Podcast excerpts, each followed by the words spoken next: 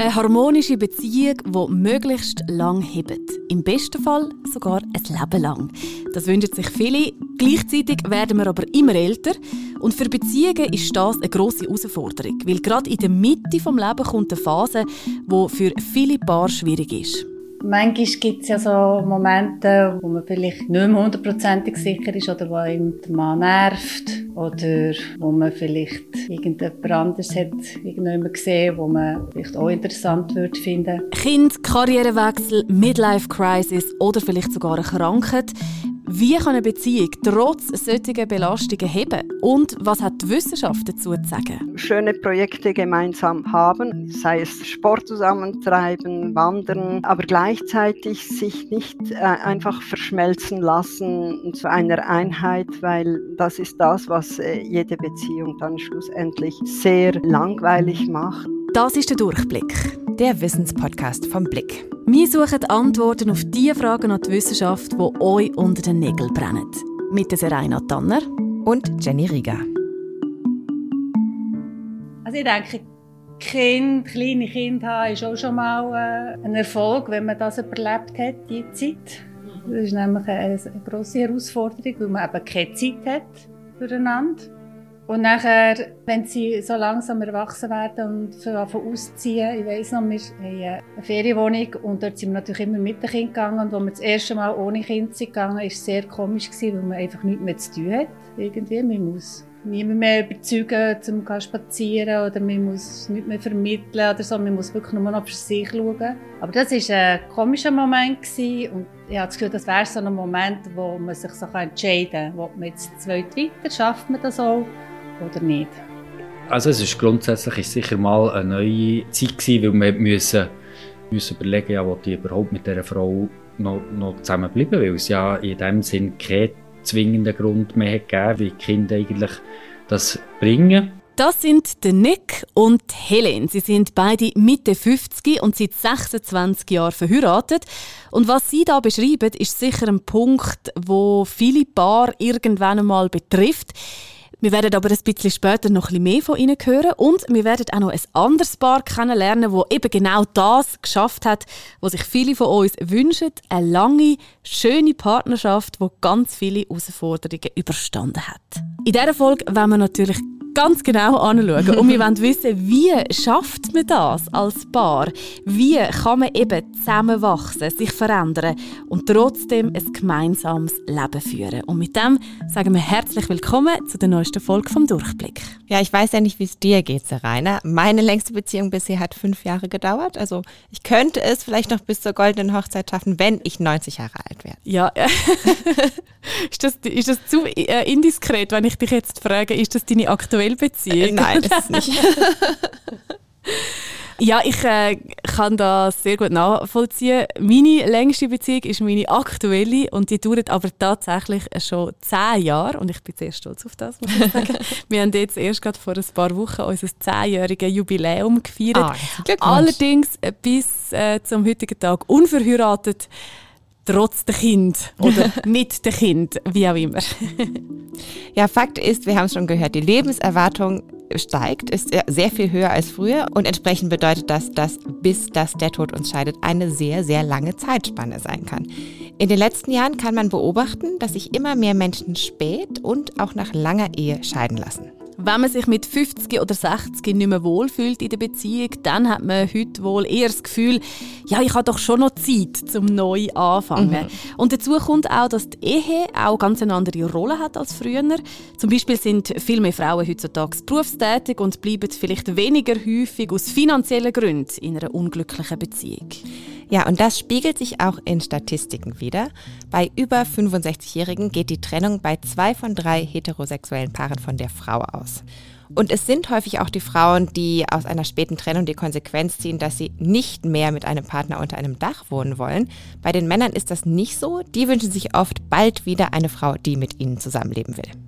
Ja, es ist definitiv so. Eine lange und glückliche Beziehung zu führen, das ist für alle eine grosse Herausforderung.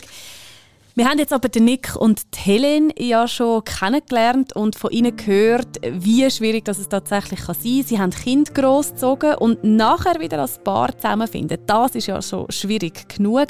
Dazu kommen aber auch noch ganz viele andere Veränderungen. Zum Beispiel verändert sich ja auch der Körper und viele haben halt auch mit dem Alter zu kämpfen.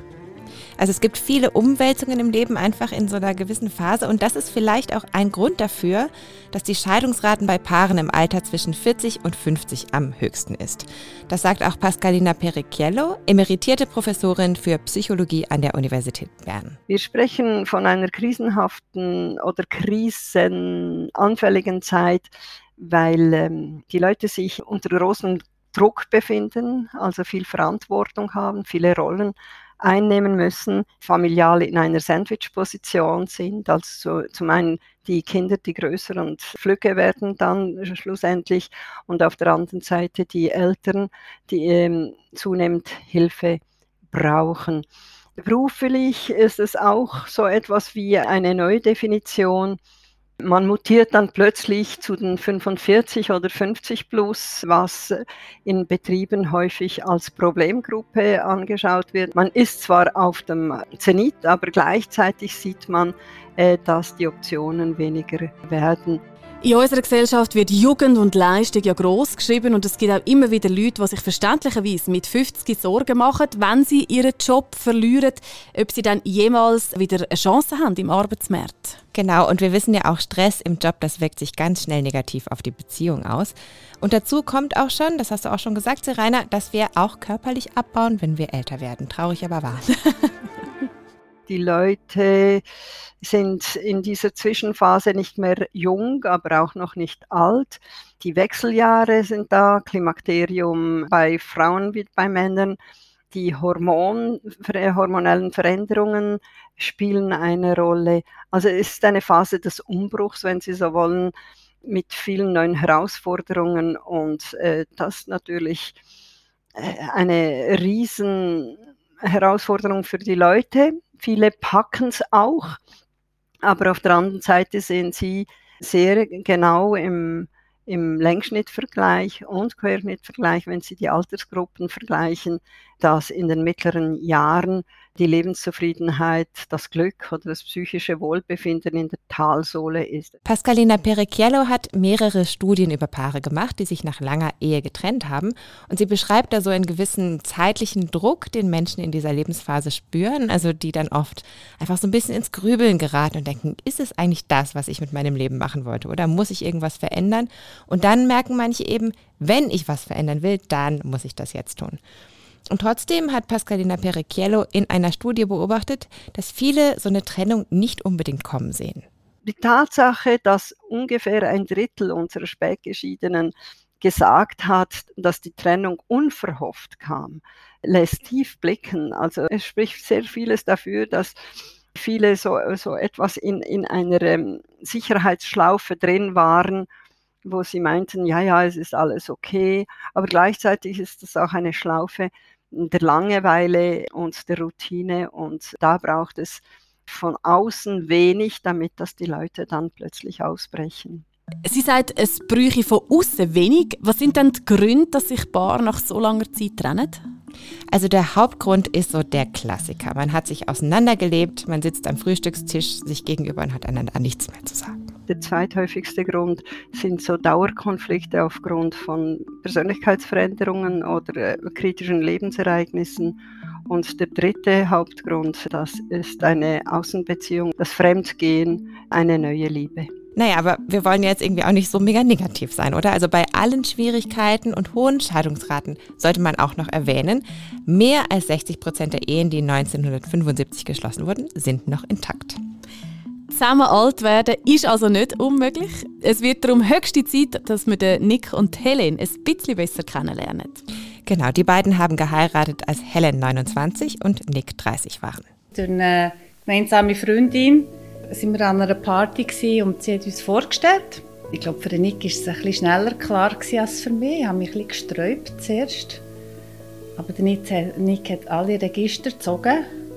Von Kürbissuppe über Käsekuchen, über WG-Vorschlag und so weiter. Irgendwann äh, habe ich mich dann erweichen Vorher hatte ich zwei, drei, vier, fünf Beziehungen. Gehabt. Aber eigentlich nachher hat es mir gedacht, es wäre der Moment, auch mal äh, etwas anderes zu machen als die Beziehungen, die ich hatte zwischen 20 und 30, sondern vielleicht mehr ein bisschen etwas versuchen, das fix war. Das war dann äh, ziemlich mein Ding. Ich habe immer gesagt, meine nächste Frau, die ich lernen kenne, die ich heiraten. Und das habe ich dann auch gemacht. Seitdem sind wir eigentlich verheiratet, 26 Jahre. Wir haben relativ schnell ein Kind bekommen. Das hat uns sicher stark beschäftigt im Anfang. Und, ja, und jetzt sind die Kinder ausgeflogen und dann haben wir uns auch noch mal ein bisschen überlegen wie es weitergeht. Und ja, jetzt geht es immer noch weiter und immer noch glücklich verheiratet, ja. Am Anfang haben wir ja schon gehört, es hat den Moment gegeben bei beiden, wo die Kinder aus dem Haus sind und sie dann plötzlich gedacht haben, hm, wenn wir überhaupt noch zusammen bleiben? Wie sind sie dann mit dem umgegangen? Manchmal gibt es ja so Momente, wo, wo man vielleicht nicht mehr hundertprozentig sicher ist oder wo ihm der Mann nervt oder wo man vielleicht irgendjemand anderes hat irgendjemand gesehen, wo man vielleicht auch interessant würde finden. Aber mir denkt, ja, wenn man sich nachher einfach überlegt, was man alles auf das Spiel setzt, vielleicht nur für eine Emotion oder vielleicht nur für eine beschränkte Zeit. Oder ich habe mich immer wieder gefragt, ist sich das wirklich der Wert? Also für die beiden gab es eine Umbruchphase, ein bisschen so wie Pascalina Perecchiello das auch beschrieben hat. Und Helen und Nick haben einfach dann vieles an ihrem Leben geändert.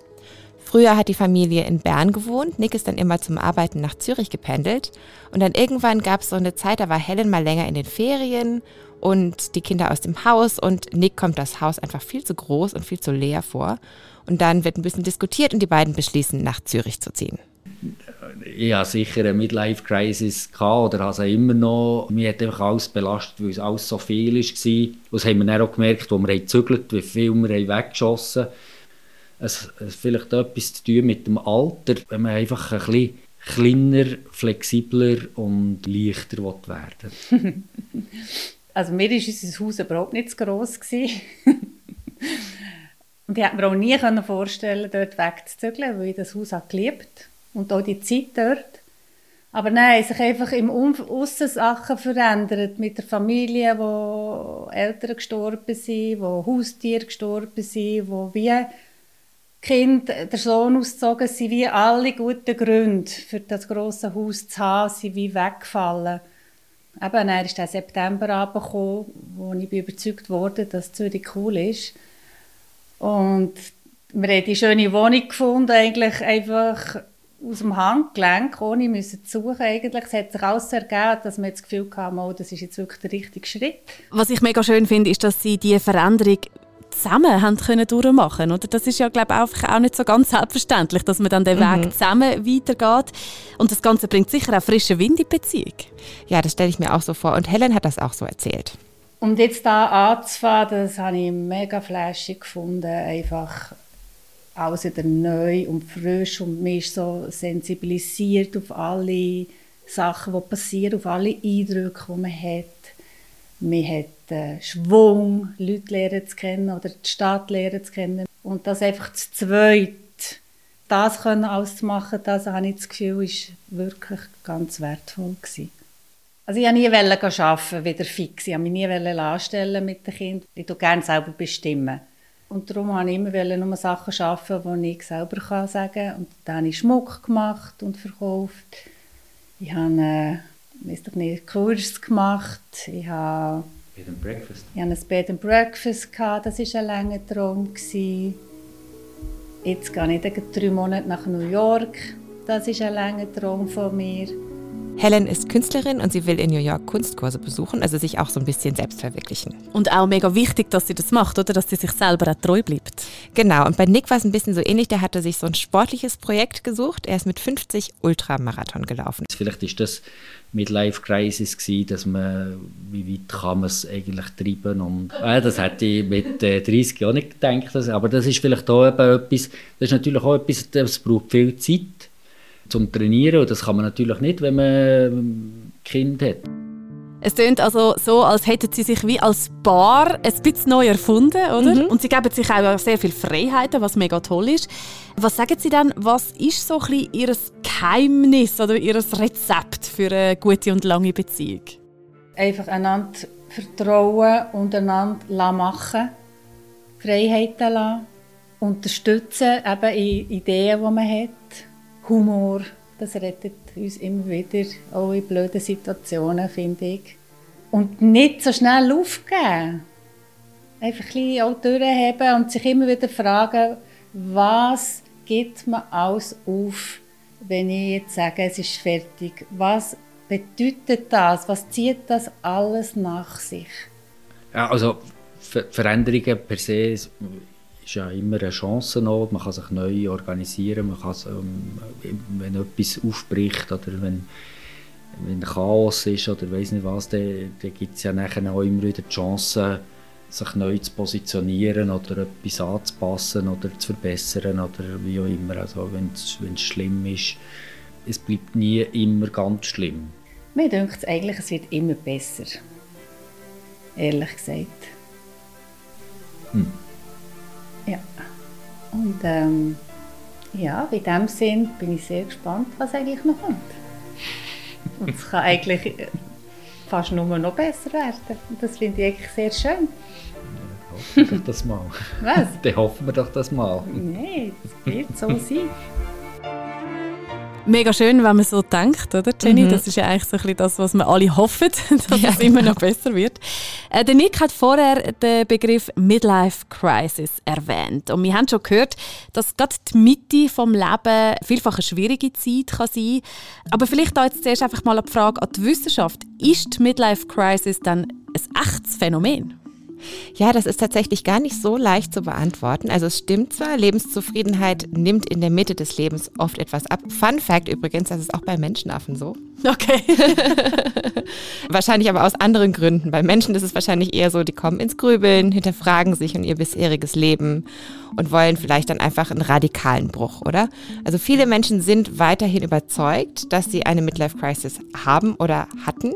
Vielleicht sogar, dass es da typische Verhaltensmuster gibt. Es gibt ja da viele Klischees. Mann in der Midlife Crisis verlässt seine Frau zugunsten der Jüngeren, kauft sich einen teuren Sportwagen und irgendwie eine neue Lederjacke. Wissenschaftlerinnen und Wissenschaftler sind aber generell eher skeptisch, was die Midlife Crisis angeht, jetzt so als biologisches Phänomen. Es ist nämlich schon eigentlich ziemlich schwer zu definieren, wann die genau auftreten soll, denn mittleres Alter ist ein ziemlich dehnbarer Begriff. Also einige sagen, Midlife Crisis ist wahrscheinlich eher ein kulturelles Phänomen. Markus Teunert ist Psychologe und der Leiter von Männer.ch. Das ist der Dachverband progressiver Schweizer Männer- und Väterorganisationen. Also ich würde einfach warnen grundsätzlich dafür, zu sehr mit diesen Klischeebildern zu operieren und gleichzeitig anerkennen, dass das Klischee auch natürlich einen, einen wahren Kern hat. Ja, wahrer Kern. Also natürlich gibt es sie, oder? Also mittelalte Männer, die ihre Frau verlassen und sich eine wesentlich jüngere Freundin suchen und da vielleicht irgendwie auch so ein bisschen einen Jungbrunnen sich erhoffen. Laut Markus Teunert führt es aber nicht unbedingt immer dazu, dass sie sich tatsächlich auch jünger fühlen. Ich höre beides. Nämlich, ich fühle mich so alt mit einer jüngeren Partnerin, weil einfach der Abstand so spürbar ist und es einfach so klar ist, die Nacht durchtanzen ist nicht das, was ich brauche. Und es gibt auch das Gegenteil, wobei ich das eher, ehrlich gesagt, eher noch von späten Vätern höre. Dann beginnt man wieder Kinderfilme zu schauen oder ja, kindliche ja. Aktivitäten zu unternehmen und das macht tatsächlich jung. Also Markus Teunert sagt, wenn man im mittleren Alter ins Zweifeln gerät, dann sollte man nichts überstürzen. Also ich würde grundsätzlich mal raten, bei Sinnfragen, Orientierungsfragen, Priorisierungsfragen und den damit einhergehenden Gefühlen von Angst beispielsweise, Trauer kann auch Verzweiflung bedeuten, also für Männer schwierige Gefühle, unerwünschte Gefühle. Oft, wenn man solche Anzeichen spürt, nicht einfach ins Handeln zu gehen, ähm, sondern erstmal einen Moment innezuhalten. Das ist kein guter Moment, um Entscheidungen zu treffen. Äh, diese Entscheidungen sollten reifen. Und vielleicht merkt man ja tatsächlich diese Beziehung, in der ich lebe. In dieser Beziehung möchte ich nicht alt werden und geht dann mit der Lebensgefährtin durch einen Prozess, an deren Ende die Trennung steht. Aber das ist was anderes als einfach davonrennen und sich irgendwie halt äh, anderweitig ablenken. Sinnfragen sind ja das eine, aber es gibt ja auch ganz konkrete Veränderungen. Wir haben es vorher schon mal angesprochen. Es geht um die körperlichen Veränderungen, die das Alter ja leider so mit sich bringt. Wie kommt man dann als Paar gut durch diese Phase? Ja, spannende Frage. Also da gibt es auf der einen Seite natürlich die hormonellen Veränderungen, die vor allem Frauen stark spüren. Psychologin Pascalina Pericchiello sagt dazu. Das heißt, bei den Frauen sinkt das Östrogen und zwar rapide und das macht sich äh, bemerkbar in Stimmungsschwankungen, in äh, Unsicherheiten, Unzufriedenheit auch mit dem Körper, weil der sich verändert ja und hat auch gesundheitliche Aspekte. Man ist anfälliger für gewisse Erkrankungen. Das Gedächtnis ist nicht mehr so gut, die Augen fangen an, nicht mehr so scharf zu sehen. Also es ist ein Prozess des langsamen Alterns. Aber hormonelle Veränderungen gibt es nicht nur bei Frauen, sondern auch bei Männern. Bei den Männern ist es weniger äh, dramatisch, äh, das Absinken des Testosterons, also des männlichen Geschlechtshormone. Das kann ein Vorteil sein, aber kann auch natürlich sehr tückisch sein, weil da ist ein Prozess im Gange, den viele Männer gar nicht bemerken und plötzlich ähm, sehen sie, dass sie eben doch mit Veränderungen konfrontiert sind. Also eben die Leistungsfähigkeit, die Potenz, die ist nicht mehr die, die sie einst war.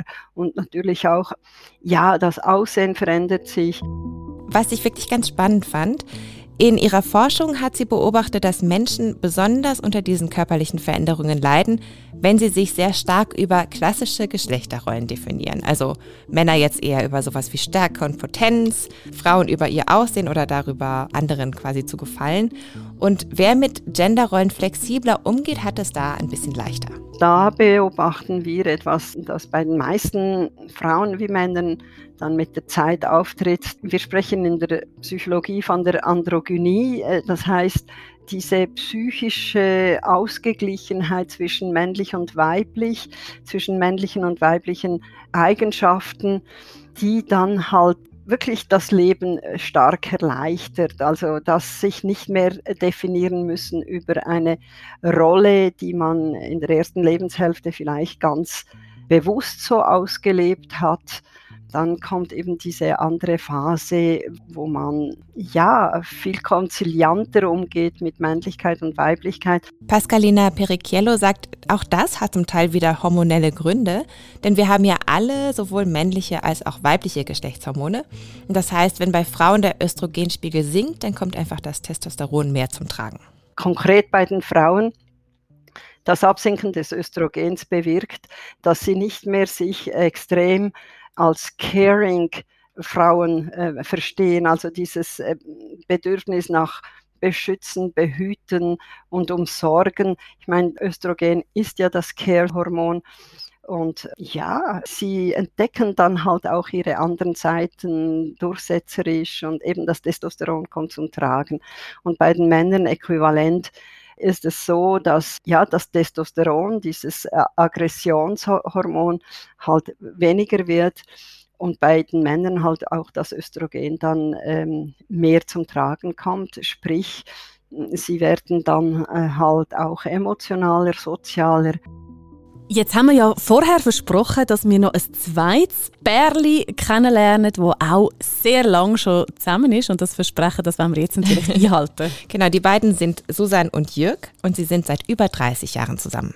Ich würde den jetzigen Zeitpunkt so bezeichnen, dass wir in einer guten Phase sind, vor allem in einer Phase, wo wir uns in den letzten zehn Jahren zusammen extrem entwickelt haben gerade für eine langjährige Beziehung, wo wir uns wieder so wie neu haben müssen entdecken, neu ordnen, ja, durch verschiedene Umstände, wo das dazu geführt hat.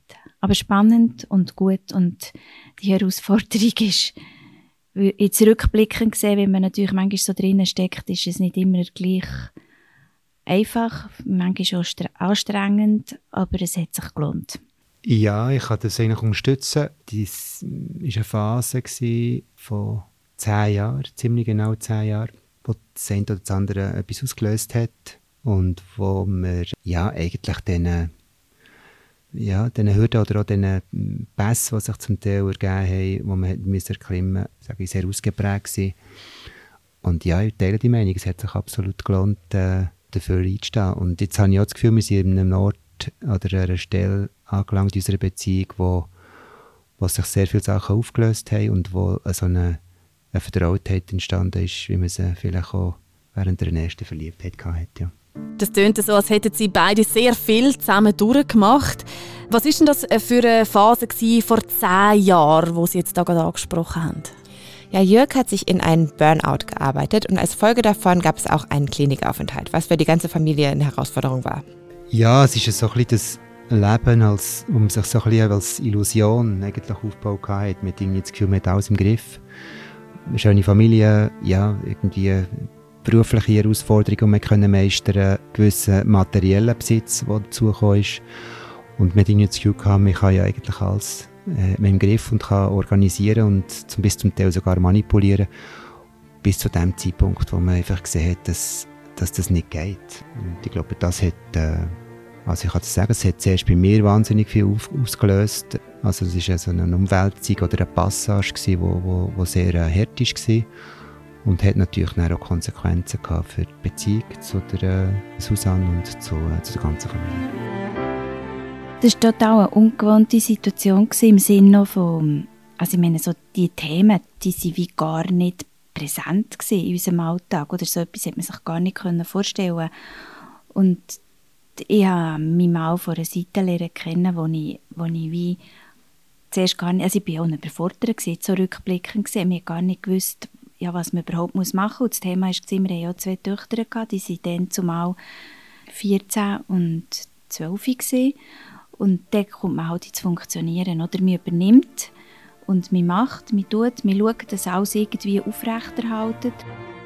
Und wie sind dann der Jürgen und Susanne aus dieser Situation wieder rausgekommen?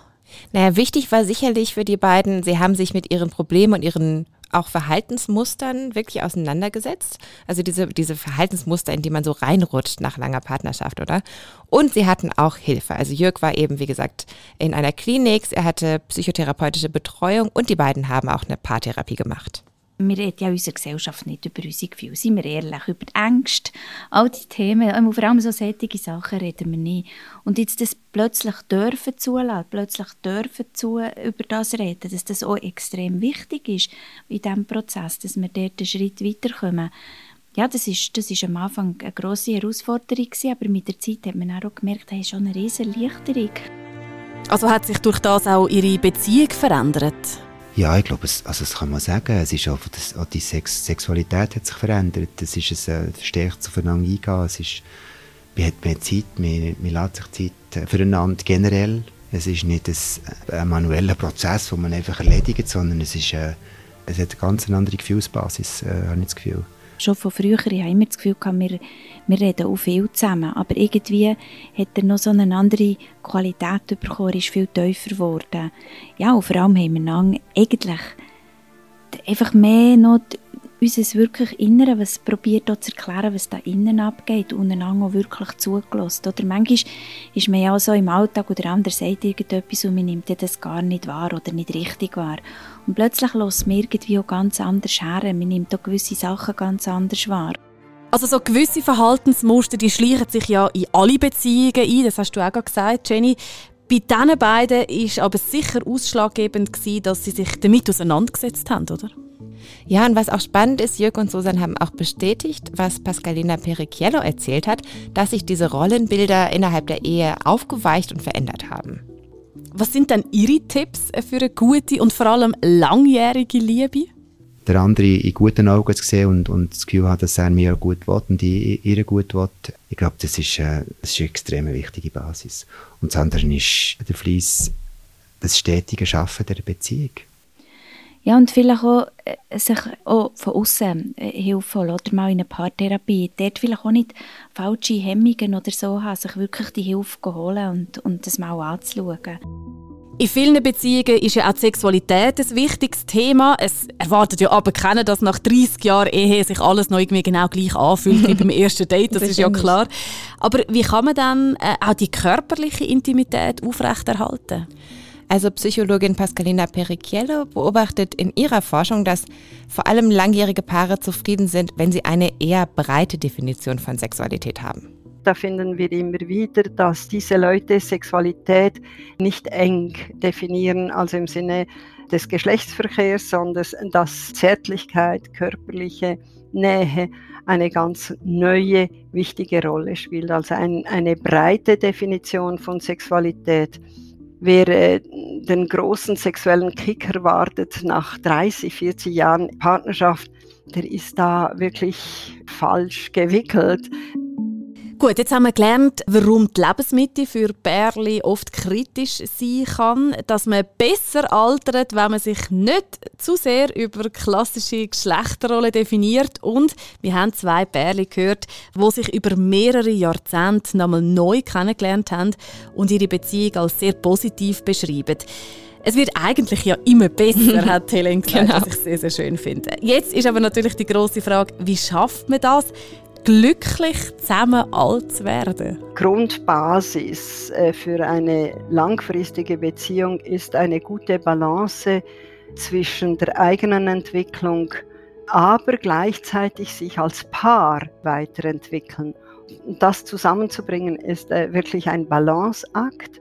Das heißt, schöne Projekte gemeinsam haben und sei es Sport zusammentreiben, wandern oder gemeinsame andere Hobbys, aber gleichzeitig sich nicht äh, einfach verschmelzen lassen zu einer Einheit, weil das ist das, was äh, jede Beziehung dann schlussendlich sehr langweilig macht. Markus Teunert meint, ein gutes Rezept ist eigentlich kein Rezept zu haben, also neugierig bleiben und sich gegenseitig nicht für selbstverständlich nehmen. Beziehungen durchlaufen Phasen, finde, man darf das nicht ideologisch angehen. Also es kann sein, dass auch eine Beziehung beispielsweise super war, um gemeinsam eine Familie zu gründen und Kinder großzuziehen und dann, nachdem die Kinder ausgeflogen sind, auch einfach etwas anderes ansteht und beide sich äh, im Frieden äh, auseinanderentwickeln und beschließen, einfach einen neuen Lebensabschnitt anzupacken.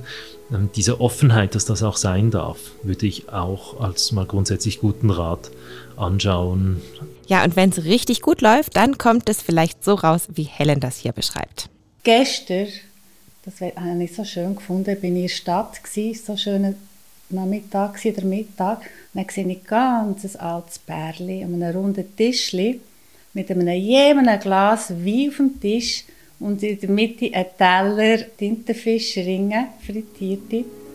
Und nachher habe ich gedacht, das wollte ich auch, wenn ich so alt bin. So gemütlich hat es ausgesehen, so friedlich. Und vielleicht schon nur das Bild im Kopf zu haben, das finde ich schon eine schöne Motivation. Und mit diesem Bild verabschieden wir uns für heute und sagen danke vielmals fürs Zuhören. Diese Folge recherchiert und die Interviews geführt hat die fantastische Charlotte Teile, von der ihr in Zukunft hier noch sehr viel mehr hören könnt. Es gibt nämlich einen neuen Podcast, der in der Pipeline steckt und Charlotte ist jetzt hier im Studio. Charlotte, worum geht's in eurem Podcast? Danke, Jenny. Ja, es geht um die Liebe und alle möglichen Fallstricke drumherum. Der Podcast heißt Liebe im 21. Jahrhundert und ich bin da nicht allein, sondern mit dem fantastischen Schriftsteller Thomas Mayer, den ihr wahrscheinlich vom Wolkenbruch kennt, mhm. aber der sich inzwischen auch als Beziehungs- und Trennungscoach immer mehr einen Namen gemacht hat. Und wir sprechen da ja auch über Trennungen, aber auch über all die schönen Dinge, die es rund um Liebe so gibt. Genau, also reinhören lohnt sich auf jeden Fall und finden könnt ihr den Podcast dann auf Spotify, Apple Podcasts und überall sonst, wo ihr eure Podcasts hört und natürlich auf blick.ch slash podcasts. Und nächste Woche gehen wir zusammen in die Luft. und zwar schauen wir äh, auf die Vergangenheit, auf die Gegenwart und auf die Zukunft von der Schweizer Luftfahrt. Wir freuen uns wie immer über positive Bewertungen und Tschüss für diese Woche sagen Serena und Jenny.